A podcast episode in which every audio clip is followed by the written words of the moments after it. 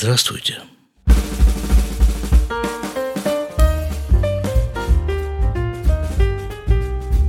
Триста семьдесят седьмой выпуск подкаста из Израиля. С вами Шломо Радзинский. Сегодня я предлагаю вам проехаться в Тель-Авив. Ну, просто у нас там назначена встреча с чаймастером, автором подкаста «Радио 70%». Приготовьтесь. Запись этого выпуска будет происходить в формате, разработанном в рамках «Радио 70%», так называемый «Стриткаст». Записываться будем на улице. Поехали!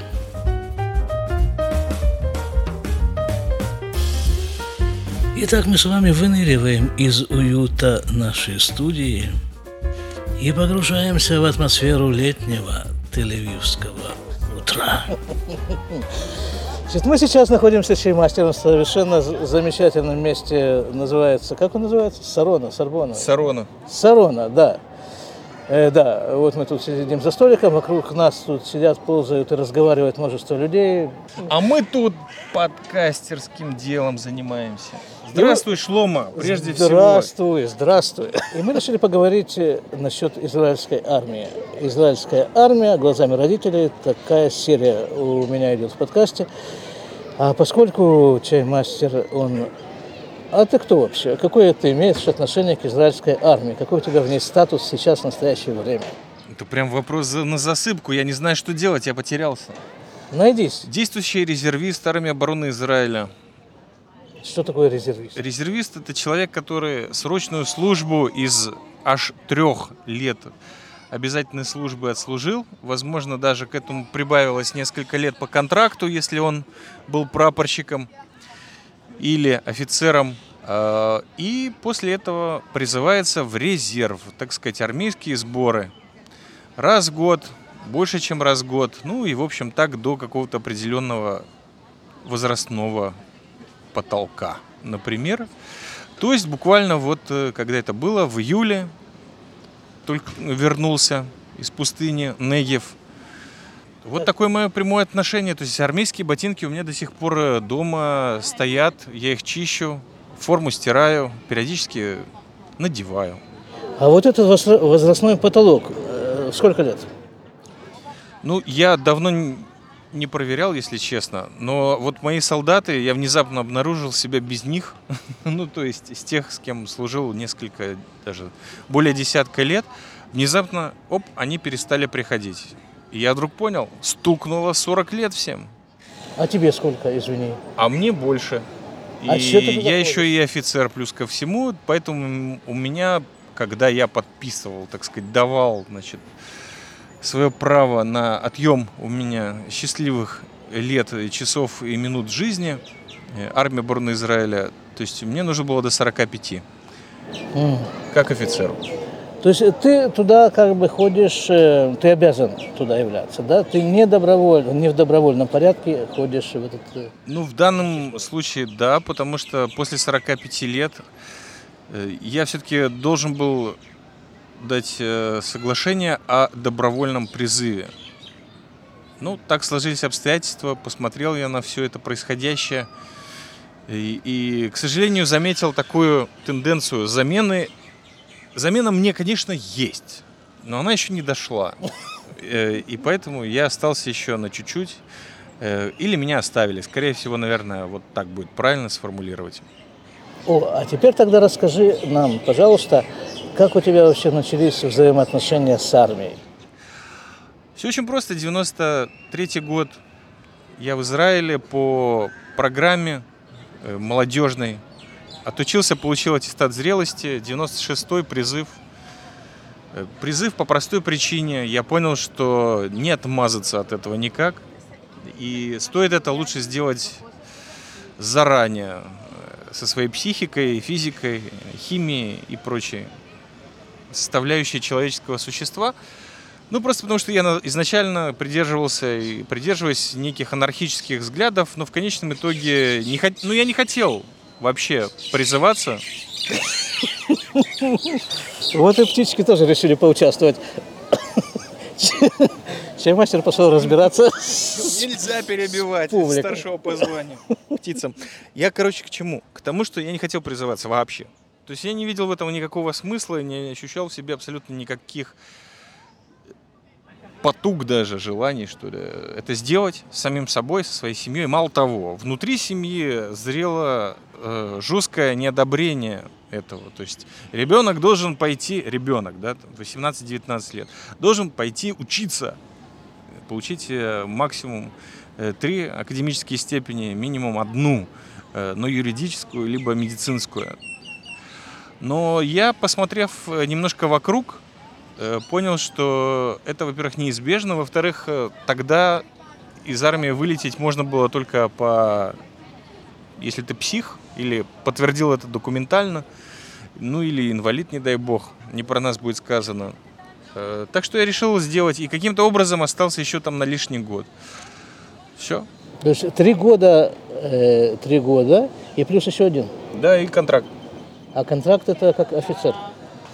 Ну, да, когда ты поступаешь в офицерское училище, у тебя сразу идет вот эта подпись, что как минимум два года ты должен подписать. Один у тебя получается угу.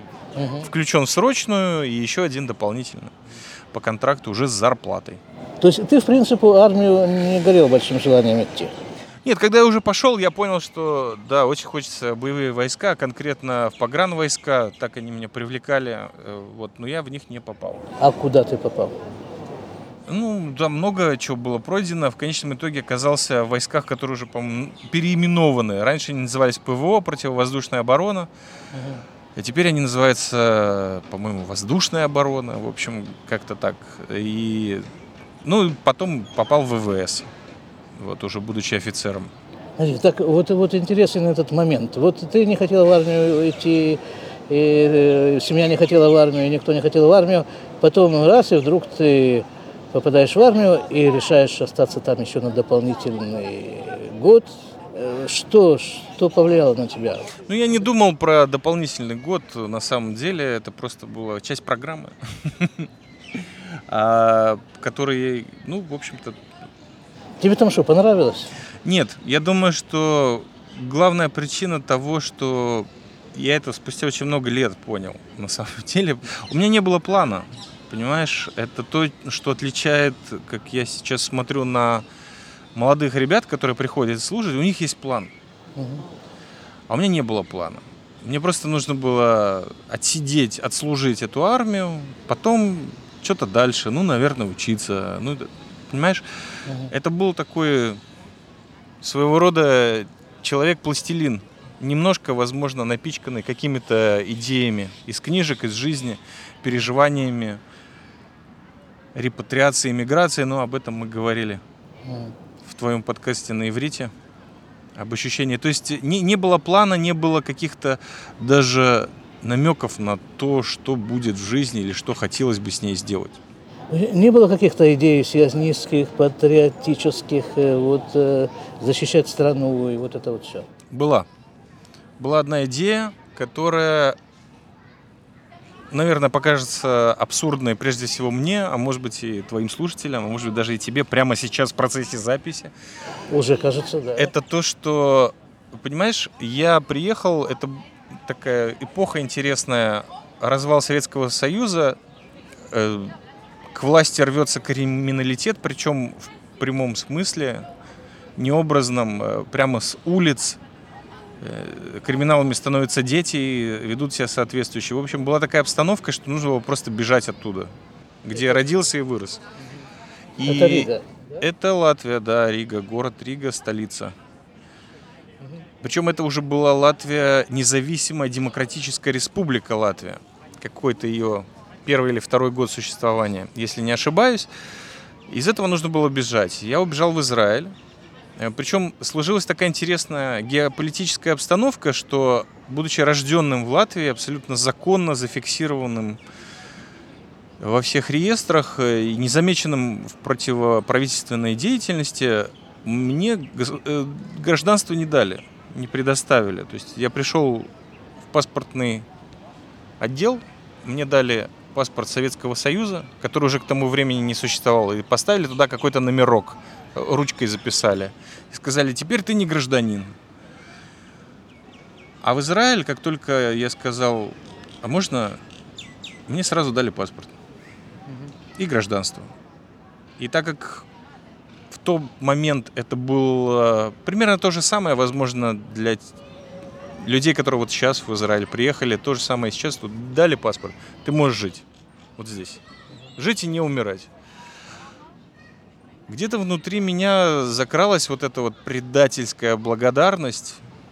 И я подумал, что было бы логичным немножко вернуть вот этот долг родине предков. И поэтому я призвался, наверное, часть вот мотивации моей была такова.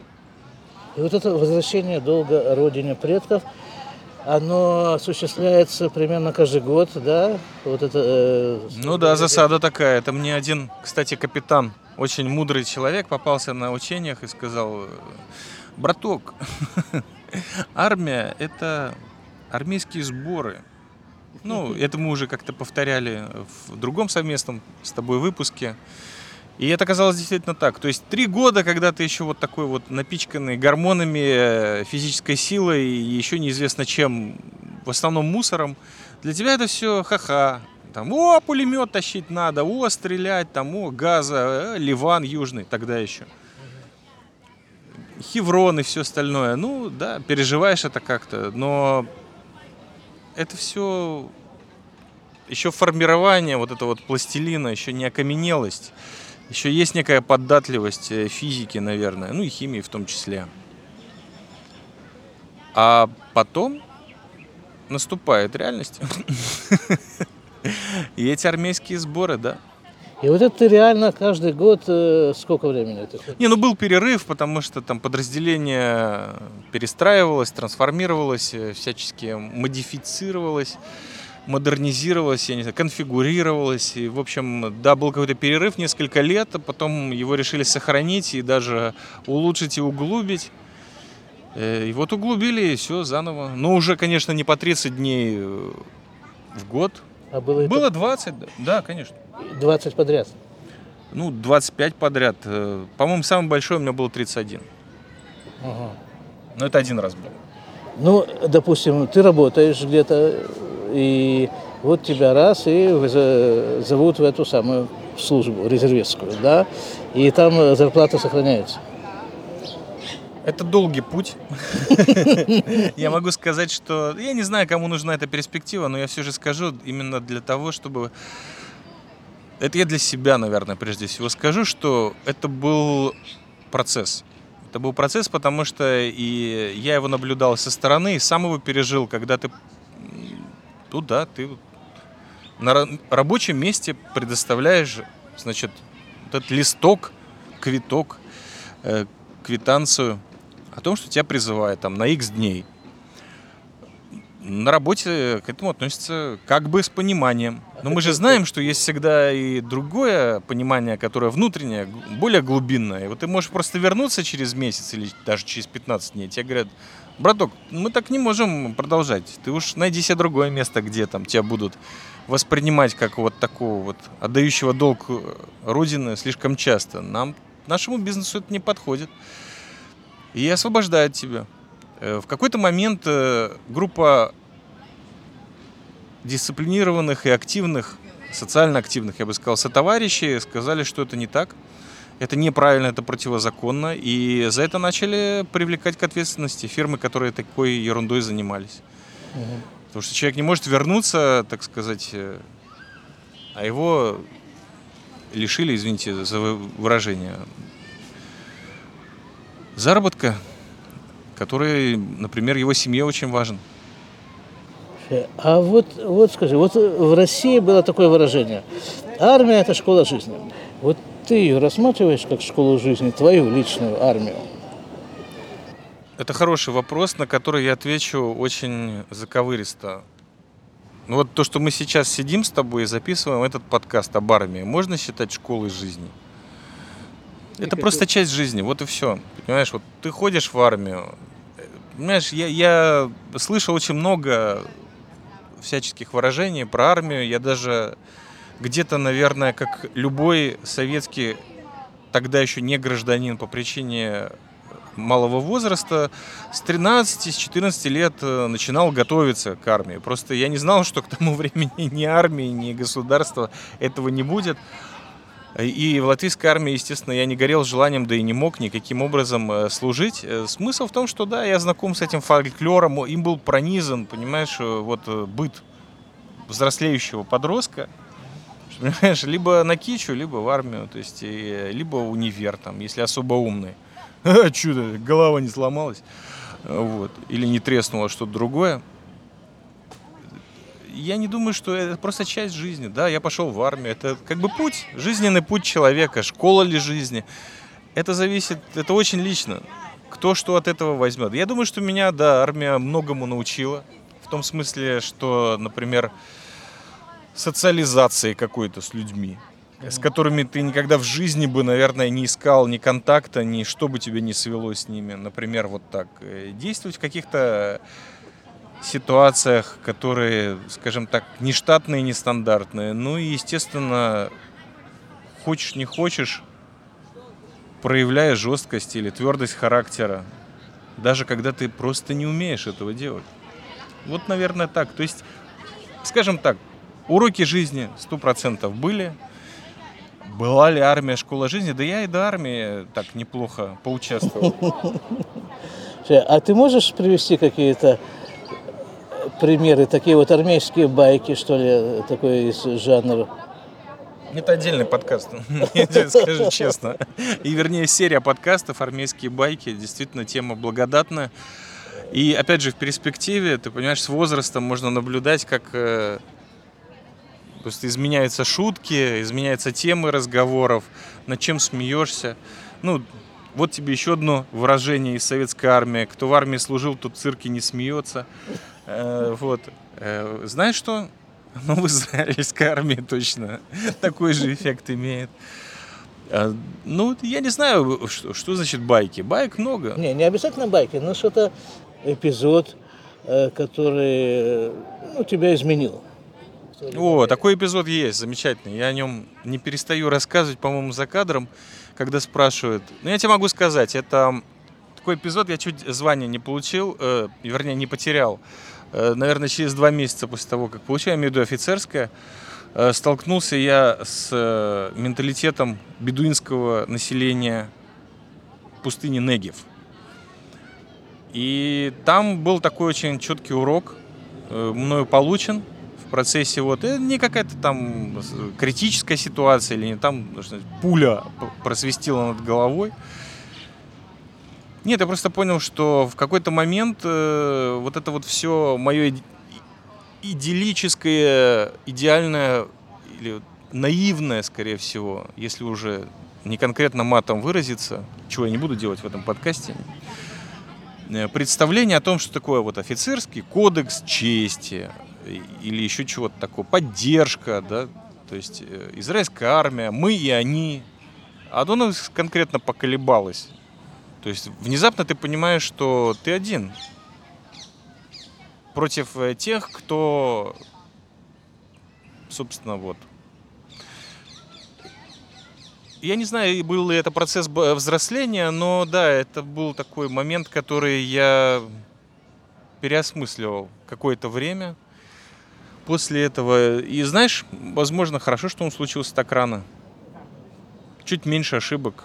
То есть были совершенно другие ошибки, но вот в плане доверия, в плане поддержки, поруки, как бы сказать, были сделаны выводы мною довольно быстро. А еще вот э, скажи такую вещь. Вот у меня сын, как я уже неоднократно говорил в подкасте своем, в этой серии «Израильская армия глазами родителей». Сын пошел служить в боевую часть армии обороны Израиля.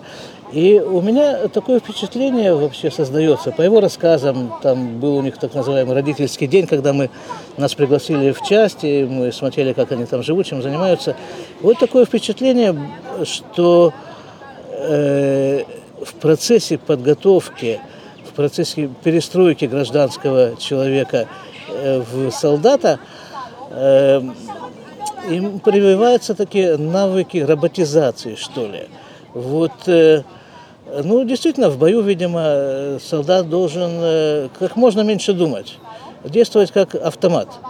Э, как мой приятель, когда там в Красноярске говорил, он служил в Афганистане, он, ну, они, он говорил, что они все без хорошей этой шахты, ну, как бы этого, да? Затяжки. Затяжки, да.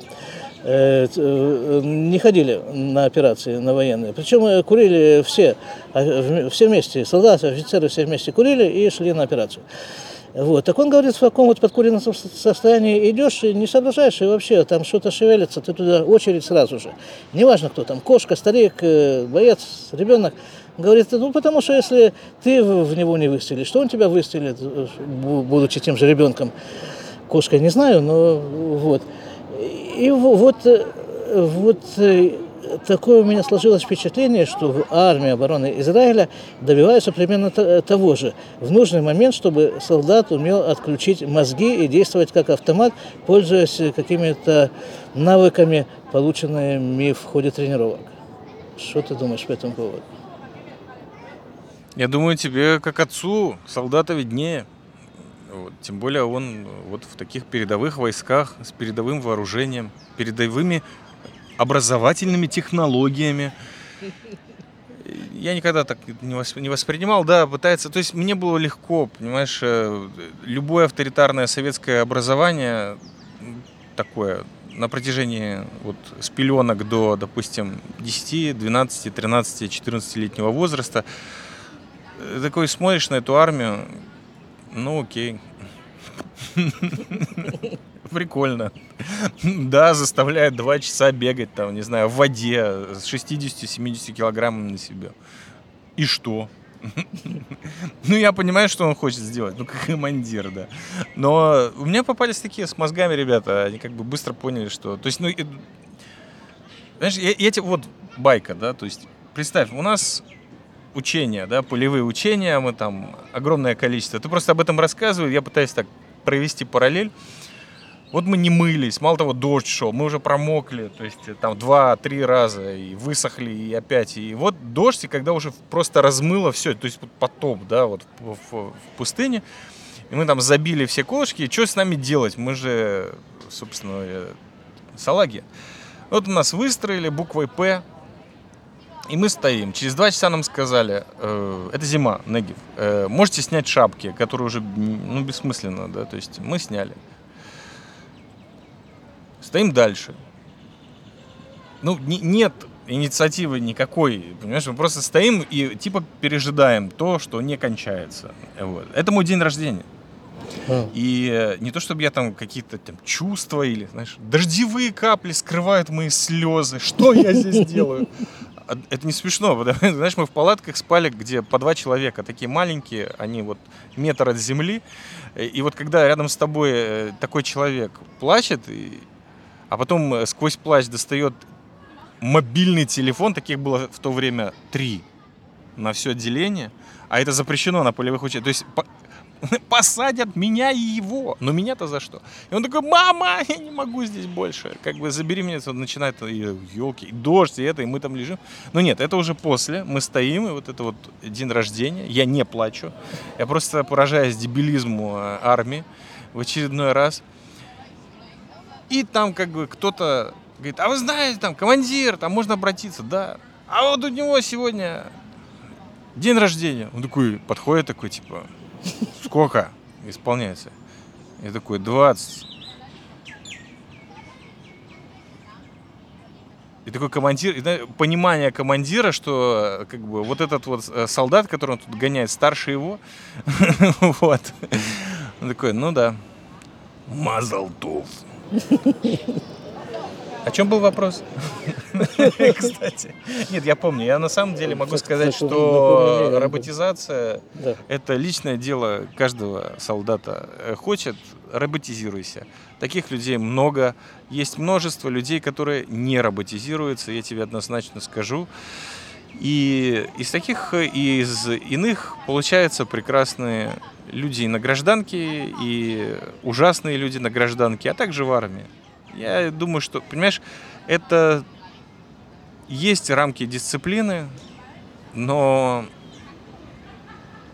они расшатаны, с одной стороны, а может быть специально так сделаны. То есть, э, прежде всего, время, э, условия для принятия решений всегда есть. Для человека с мозгами армия может быть противна, но он в конечном итоге сейчас может выбрать, идти туда, не идти, роботизироваться, не роботизироваться. Безусловно, тебе как человеку, который знаком с э, единоборствами, знакомы като, знакомы какие-то вот эти движения странные в парке, совершаемые э, китайскими и не только корейскими, японскими дедушками, бабушками, которые так все это красиво делают и под лиричную музыку это все показывают и что-то нам демонстрируют, так это то же самое. Ну да, ты какие-то моменты физические, физиологические затвердил у себя в голове. У этого есть цель. Вот и все.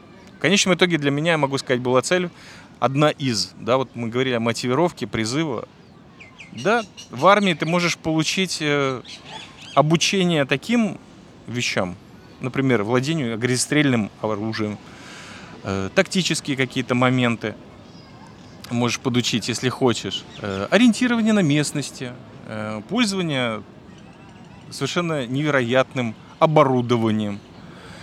А, а некоторые, например, на, на фоне армейской профессии могут просто получить гражданскую, плавный переход из армии в мир множество денег и потрясающих возможностей.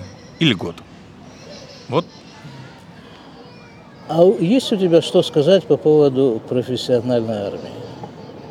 В какой стране? В Израиле. Так она профессиональная, есть профессионалы, которые служат, э, получают зарплату. Полностью, потом полностью профессиональная армия, чтобы не было никакого там э, А кто в ней служить захочет? А те, кто захочет денег, ну и потом есть. Ты представляешь, сколько денег нужно заплатить э, человеку, несущему в себе левантийский менталитет, то есть, во-первых, для чего? То есть не все идут в армию работать э, в отделении разведки и кибербезопасности. Знаешь, сидишь в офисе и, собственно говоря, ходишь обедать в Сарону. Или завтракать. Или завтракать и обедать и ужинать. Или просто жить тут. Э, понимаешь? В конечном итоге э, в армии требуется всегда, и особенно сейчас, больших количествах, в том числе и кроме шоферов, врачей и, так сказать, поваров, еще и люди, которые будут готовы рвать, терзать и уничтожать противника. Опасность. Поэтому я не знаю. Мне кажется, что таких денег просто это очень много денег. Э, Израиль дорогая страна, и, в общем, это не, ну, не очень прибыльный бизнес профессиональную армию здесь держать. Легче людям налить в уши вот этого вот всего патриотического варенья и попросить их как бы отдать лучшие годы своей жизни. А За то... варенье и чуть-чуть там. А то и всю ее саму целиком жизнь. Да, к сожалению. Э, да. Э, Просто вот этот мой ребенок, который сейчас в армии, он говорит, что э, вот то, что у нас иногда происходит в Азии, это такие детские разборки. А вот когда идет заварушка с Ливаном, вот там все серьезно. Почему? Потому что в Ливане действует Хизбалла, а у него профессиональная армия. А называть этих наших пацанов, которые очень хорошие мальчики, их э, учили э, в течение восьми месяцев Э, каким-то военным премудростям, специальностям, ну, назвать их профессионалами все-таки сложно. Им э, приходится иметь дело с профессиональной армией. Не ну, слышу вопроса. Вопрос, он уже прозвучал насчет профессиональной армии, рассуждения насчет профессиональной... Ну, во-первых, Хизбалла это не профессиональная армия, а вооруженное формирование, очень серьезное, которое включает в себя не только армию, а прежде всего образовательные структуры, э, религиозные структуры – и государственные. Понимаешь, поэтому назвать это, ну вот они. Мало того, они связаны, у, у Хизбаллы есть свои картели, которые занимаются наркотрафиком в международных масштабах. Поэтому мы имеем дело скорее с небольшим государством внутри государства, это да.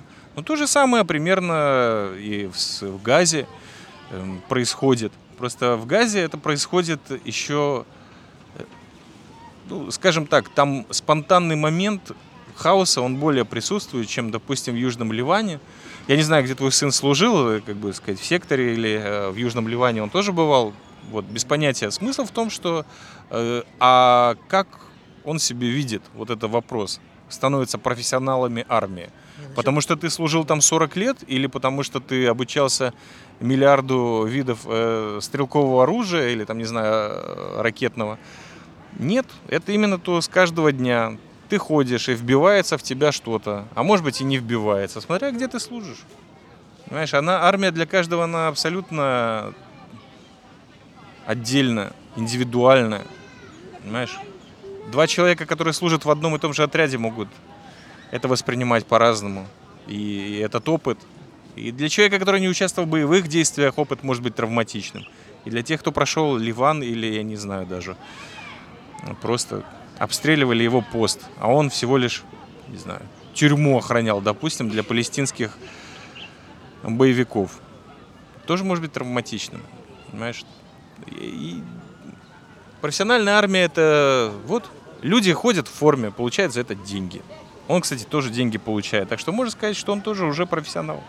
Просто ему чуть больше доверия, э, так сказать, на будущее оказано, да, кредит доверия выдан. Но кто-то за него тянет лямку в этот момент. А ты себя считаешь военным человеком? Конечно, нет.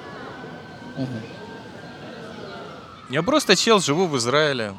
Ну, часть моей картины мира такова, что ботинки надеваю. И форму. Периодически.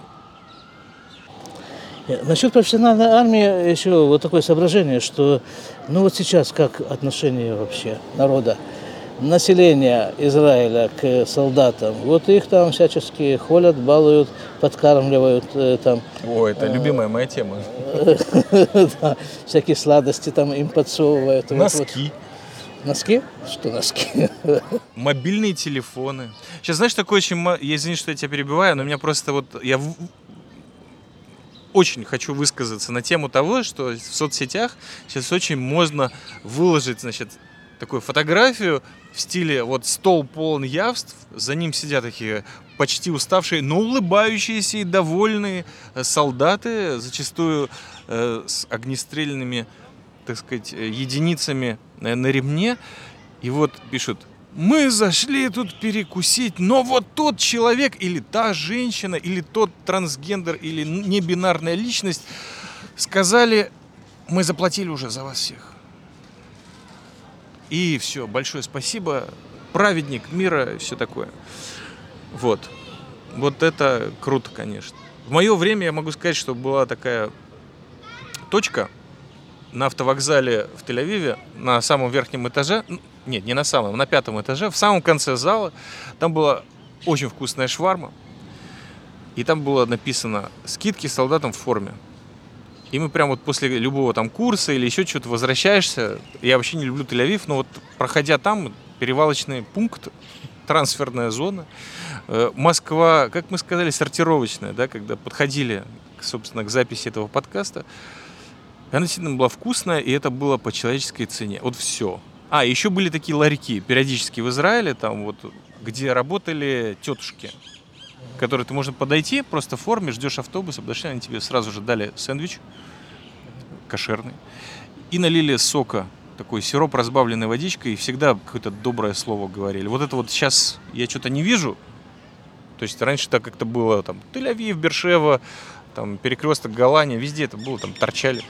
А сейчас как-то прикрыли, видимо, из-за недвижимости, кризиса. А, а вот да. Сын, сын говорит, что есть это. Вот каждое воскресенье, когда он из дома возвращается в свою часть, там вот есть в Иерусалиме такое место, возле стадиона Тедди, где автобусы... А, ну им подвозят, им подвозят туда, да, к автобусу. Так, не, нам никто ничего не подвозил. Подвозят, подвозят люди, это такая неорганизованная подвозка. Он говорит, просто, просто народ, люди подходят там, что-то суют тебе в руку, там что-то вот покушаешь, там вот это вот все. Ну вот такое отношение, да? А вот представь себе, допустим, допустим, это профессиональная армия, да? Ну и кто там кому какой бутерброд будет э, с профессионалу? Нет, ну почему? Вот в, в Америке профессиональная армия, по-твоему? Да. Мне кажется, тоже, да. Я даже встречался с ее представителями по долгу службы. Я могу сказать, что у этого есть э, свой момент, который в том числе немножко культивируется некоторыми силами, так сказать, э, в Америке. А сейчас, естественно, силы, которые антивоенные, анти, так сказать, милитаристические или даже так, э, тоже набрали силу, причем немалую. В общем, есть и того, и того. Но известная тема, что по штатам идет сегментация. Есть некоторые штаты, где висят флаги перед домом, кто-то служил, есть личная семейная военная история, да, в виде там фотографий разложенных, там вот дедушка, бабушка, э, там, отец, э, сын, внук, э, все в форме, все служили. Э, ну вот, э, понимаешь, и, а есть э, как бы штаты, где, ну, просто даже и не пытаются, то есть есть какой-то там призывной пункт, куда приходят люди, чтобы избежать там наказания за какие-то легкие преступления. Не знаю. Понимаешь, но, но в принципе я бы не сказал, что армия вызывает какие-то чувства, то есть э, такие прям...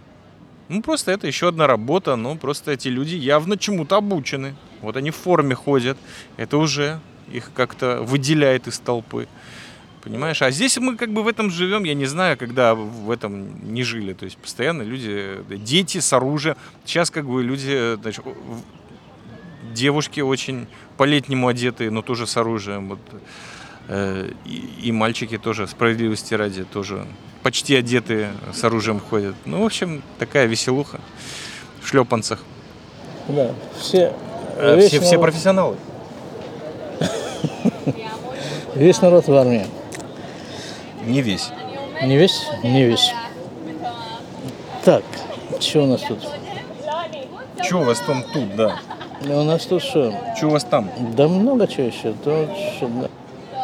А вот такой вопрос. Я помню, он тебя как-то очень сильно задел, когда мы там еще когда-то обсуждали этот подкаст.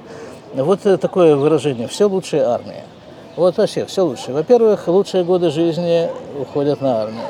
Во-вторых, лучшие силы, э, так сказать, человеческие силы, резервы э, идут в армию.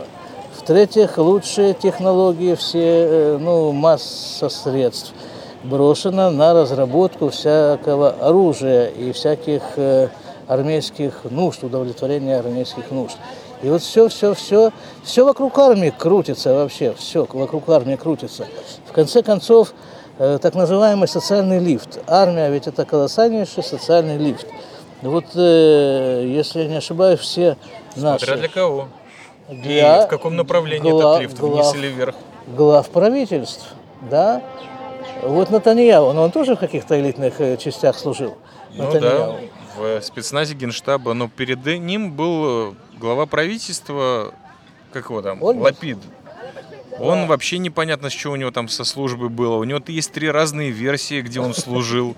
Нет, это без, без прикола. Ну смотри, Рабин, да, Ариэль Шарон. Я уже не говорю о этих предыдущих, э, там, э, Бенгурионе и прочих.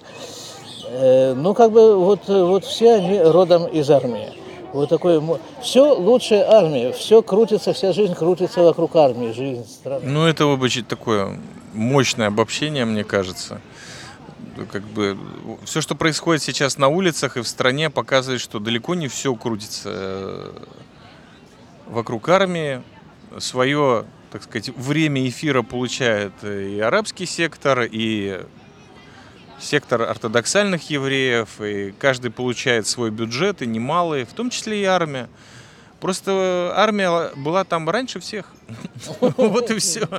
Понимаешь, известно, что а, действительно технологии армии, ну потому что армия их, во-первых, сама и разрабатывает, или, по крайней мере, э, действительно дает э, работу огромному количеству потрясающих э, инженеров и исследователей, в том числе и вооружения, но и не только.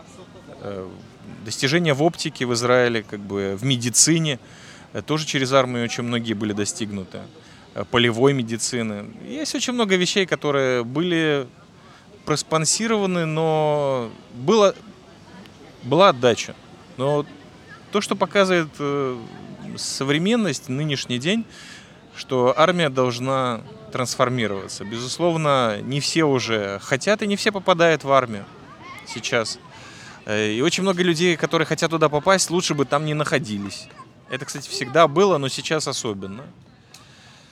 Э, как э, я уже замечал, изменился, так сказать, противник или изменяются противники. Сейчас они совершенно другие или чуть более другие, более современные, более модернизированные. Все лучшие армии, не знаю. Сейчас, по-моему, нынешнее правительство, если позволить, позволите мне этот комментарий, э, занимается как раз-таки какими-то процессами, которые из армии сделают послушный такой инструмент в их политических играх. Например, потому что армия и конкретно резервисты начали себя проявлять как политическая сила. То есть вот такие вот игры есть. Безусловно, это не, име, не может не иметь отношения тому, что лучше армии. Потому что, вот, например, некоторые лучшие представители армии сейчас говорят, знаете что, мы не хотим к этой армии ничего иметь отношения. Или, вернее, к армии-то хотим иметь отношения, но вот к тому, кто этой армии отдает приказы, нет. Тоже прецедент. Насчет э, средств, ну да, средства, понимаешь, э, нельзя сказать, что нынешний премьер-министр не работал на тему того, чтобы сократить количество дармоедов в армии. Это действительно так было. Мало того, что свою кровь за страну тоже проливал, ты правильно заметил. Э, очень много крови других людей тоже поучаствовал в этом. Попил и пролил. Ну, это все, как бы сказать, было, есть и будет, мне кажется. Э, ну да, кормят лучше. Так говорят. Или прикармливают лучше. Э, опять же, армия виды, видоизменяется с точки зрения состава. Понимаешь, вот у тебя сын в боевых войсках, но гораздо моднее, возможно, для людей служить в каких-то, допустим, подразделениях более занятых в, в области технологий тех или иных в том числе компьютерных, но и не только. Это сразу же как бы твоя путевка в жизнь. После этого 100%. Ты можешь ее выбрать. То есть она у тебя есть в любом случае. Это вариант, который всегда не, э, приятно иметь э, на, после возвращения из э, Бразилии, Колумбии, Перу, Индии, ну или прочих мест, куда люди отправляются. Так что я думаю, что да, я, я не знаю просто, как это вот сейчас, понимаешь, я смотрю на зарплату, которую получает обычный солдат сейчас, и то, что я получал я, и это несопоставимые вообще, то есть э, суммы. То есть позволить на, на них можно гораздо больше сейчас. 1600 шекелей в месяц Это громадная сумма сейчас. На нее можно, прости, не знаю, комнату содержать. Но опять же, какую? Но да, нет, с тысячу шекелей человек, который живет на полном обеспечении, это очень приличные деньги. Я просто изнутри армии это кажется немножко по-другому. Вот это один из моих таких шоков был, когда... Ну, то есть я знал, что это есть.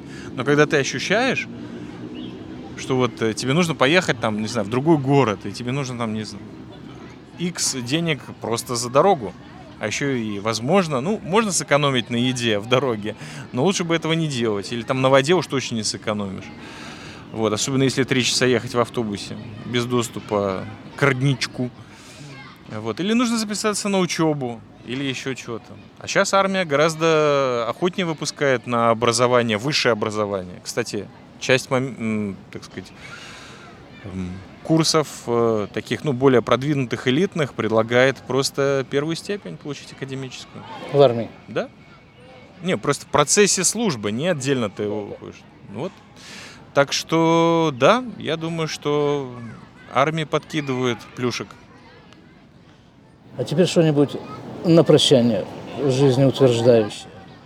Служу Советскому Союзу. Нет. Ну, нужно такое что-то шоковое, что никому не известно.